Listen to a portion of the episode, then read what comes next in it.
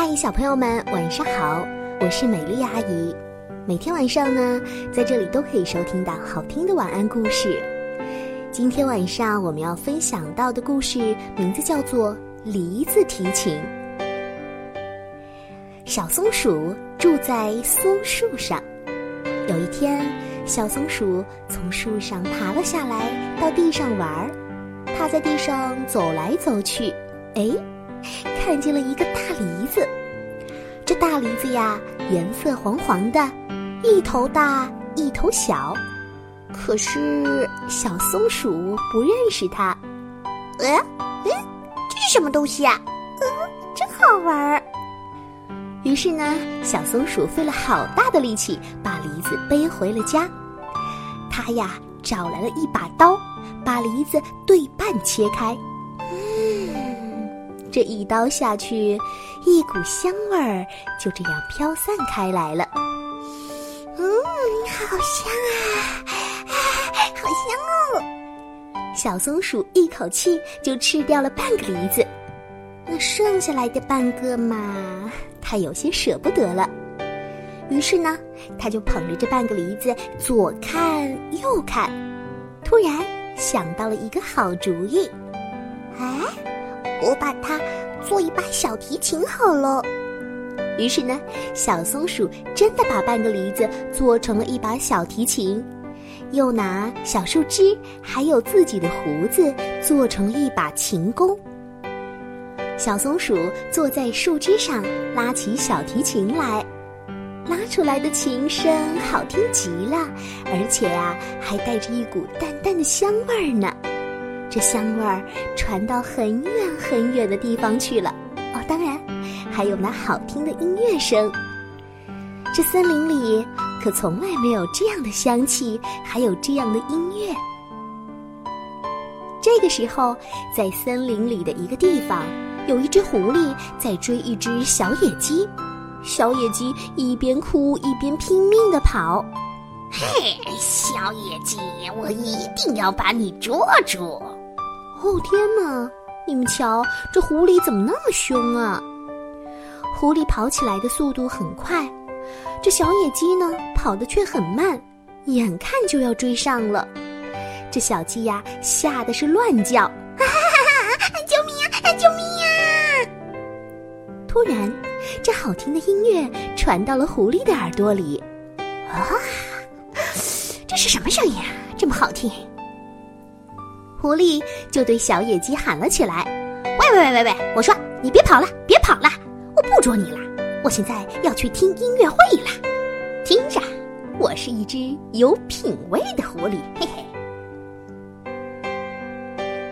这个时候，在森林的另一个地方，有一只狮子在追一只小兔子，小兔子一边哭一边拼命的跑。狮子好凶啊，而且跑起来的速度比狐狸可要快多了。哎，我一定要把你捉住，小兔子。狮子的脚步大，小兔子的脚步小，眼看狮子就要追上小兔子了，小兔子呢，自然是两眼吓得更红了。救命啊！救命啊！突然，这好听的音乐声传到了狐狸的耳朵里。啊，好听，哎，好听！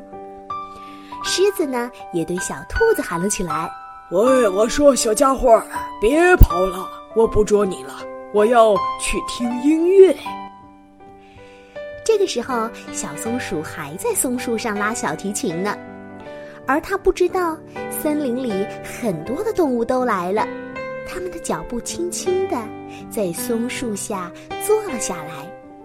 狐狸走了过来，而它的身后跟着那只小野鸡。